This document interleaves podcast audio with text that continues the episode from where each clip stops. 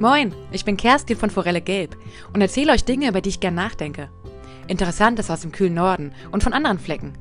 Bunt gemischt, wie das Leben halt so ist. Mein geheimer Geheimplan, je mehr ich euch hier vollquassele, desto sicherer werde ich beim Sprechen.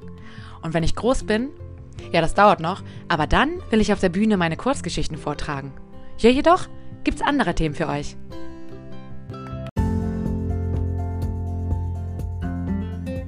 Als Jugendlicher habe ich gerne Akte X geguckt. Ich habe an nichts davon geglaubt, fand es aber trotzdem toll, mich so ein bisschen zu gruseln und dieses Mysterische mir anzusehen. Weder habe ich an UFOs geglaubt, noch an Aliens oder an unnatürliche Erscheinungen, die, die da aufgetaucht sind. Das mache ich heute auch nicht. Ich finde es auch viel toller, an die Wissenschaft zu glauben und das, was man wirklich rausfinden und analysieren kann, mit Naturgesetzen oder mit irgendwelchen anderen Methoden, ich finde es auch gut nachzuschlagen im Lexikon, bei Wikipedia, in meinem Tabellenbuch mit Teiltechnik oder im Geologiebuch. Das gibt mir vielleicht auch so das Gefühl von Sicherheit, dass die ganze Welt ergründbar ist oder man sie ergründen könnte.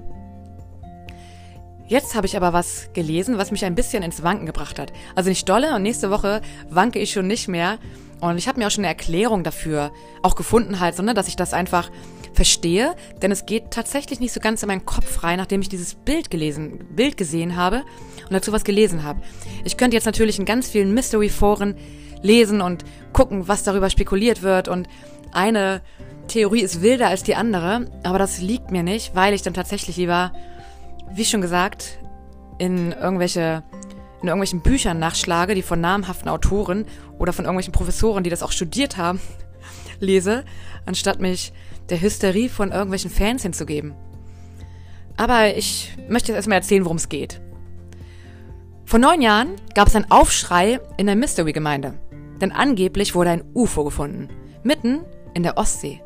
Das ist komplett an mir vorbeigegangen, wie gesagt. Ja, weil ich halt mit Mystery nichts am Hut habe.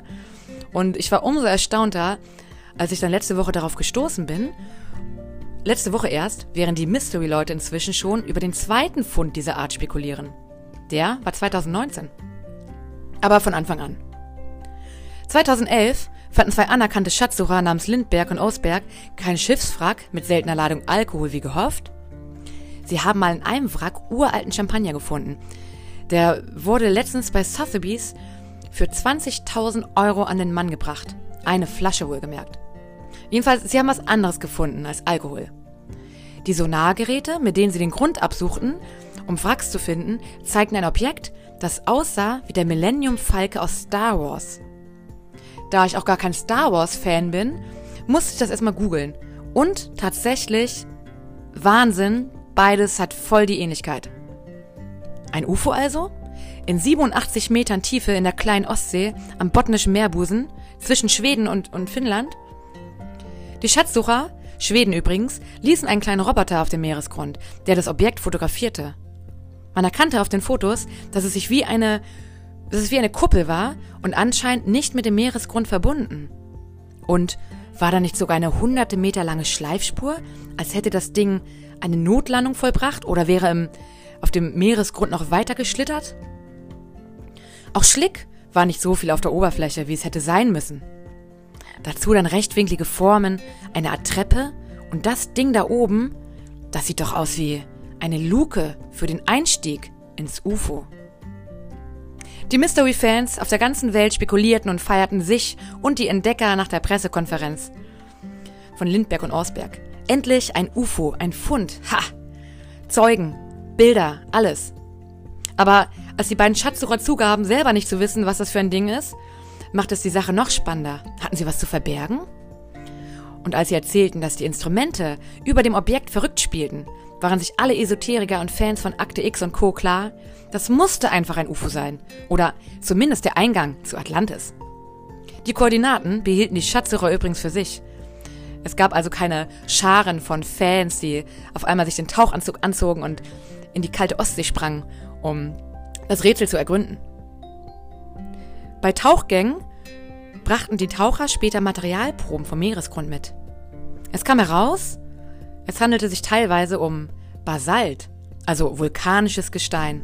Hm, kein UFO? Auch Gletscherprozesse könnten eine Rolle gespielt haben. Oder war das Ding ein riesiger Dropstone? Davon hatte ich letztens erst in meinem Geologiebuch gelesen.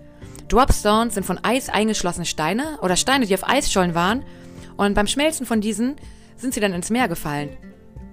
Das Objekt, dieses aus Basalt bestehende Gestein, hat aber einen Durchmesser von 60 Metern und dann dazu diese Muster und Furchen darauf. 60 Meter, das ist riesig. Nach dem Fund brauchte das Objekt aber erstmal einen coolen Namen. Ist ja ganz wichtig. Man muss es ja irgendwie benennen können. Ich habe ja bis jetzt auch die ganze Zeit Ding gesagt oder Objekt. Und Lindberg und Osberg nannten es dann einfach Ostsee-Anomalie. Guckt euch davon Bilder unbedingt mal im Internet an. Ich bin wirklich gefesselt davon. Das sieht nämlich wirklich aus wie der Millennium Falcon aus Star Wars. Und obwohl ich nicht an Mystery glaube, na gut, an Seeungeheuer und den Klabautermann, da glaube ich schon dran, bin ich bei der Anomalie hin und her gerissen. Im letzten Jahr, 2019, fanden dieselben Schatzsucher dann die zweite Ostsee-Anomalie. Die lag ganz in der Nähe. Die Mystery-Fans sind wieder entzückt und kriegen gar nicht genug. Diese Anomalie ist aber etwas anderes. Also keine Kuppel, kein UFO-förmiges Aussehen, auch keine Luke. Die Aufnahmen zeigen laut Ostsee-Zeitung, Zitat, zwei rechteckige Gebilde, die im stumpfen Winkel von ungefähr 130 Grad nebeneinander liegen. Eines davon sieht aus wie ein Rechteck aus drei aufgeschütteten Steinwellen. Eine Seite ist offen. Insgesamt hat das Gebilde eine Größe von 13 mal 25 Metern, wie die Taucher in einem YouTube-Video mitteilen. Inzwischen gibt es auch andere Überlegungen. Denn während der jüngsten Eiszeit war das Gebiet der Ostsee ja gar kein Meeresboden, sondern Festland. Schließlich wurde es überflutet. Könnte es also sein, dass vor tausenden von Jahren ein UFO gelandet ist? Mit Schleifspur, die noch heute erhalten ist? Und haben die Außerirdischen dann diese Steinrechtecke und diese aufgeschütteten Steinwälle gebaut? Die Ostsee ist erst 8000 bis 12.000 Jahre alt. Relativ jung also. An die Aliens glaube ich nicht. Ich glaube eher daran, dass vielleicht ein Vorfahre von uns, ein Hobbysteinmetz, aus einem 60 Meter breiten Stein etwas Großes hervorbringen wollte, als von der Ostsee noch weit und breit nicht zu erahnen war. Vielleicht eine Kultstätte. Es gibt ja unten Dinger, die wie Steinkreise aussehen. Vielleicht waren das die Feuerstätten. Und dazu diese Geometrie am kuppelförmigen Gebilde mit dieser Art Treppe und Furchen und anderen interessant aussehende Details könnte doch wirklich das Werk eines Steinmetzes im Drogenrausch gewesen sein. Wie diese, diese beiden Anomalien, das UFO-ähnliche Gebilde und die Rechtecke entstanden sind, weiß man bis heute nicht. Alles noch ungeklärt. Auch das gibt natürlich Grund für Spekulationen. Ich stelle es mir jedenfalls vor, es ist von 14.000 Jahren oder so von Menschen hergestellt worden. Und schließlich wurde es vom Meer eingeschlossen. Was genau es ist, ist letztendlich vielleicht auch gar nicht so wichtig. Fest steht doch, es beflügelt die Gedanken von dem einen oder anderen. Es inspiriert zu Geschichten und Spekulationen und hält so den Geist auf Trab. Muss alles wirklich bis ins kleinste Detail erforscht werden? Immer? Die Anomalien liegen am Grund des Meeresbodens in 87 Meter Tiefe. Und die Verschwörungstheorien, die sich darum ranken, tun keinem weh, wie es die Aussagen von Reichsbürgern oder anderer Aluhüte tun. Und ein bisschen Fantasie im Zeitalter von Naturwissenschaft und Physik kann doch manchmal ganz romantisch sein.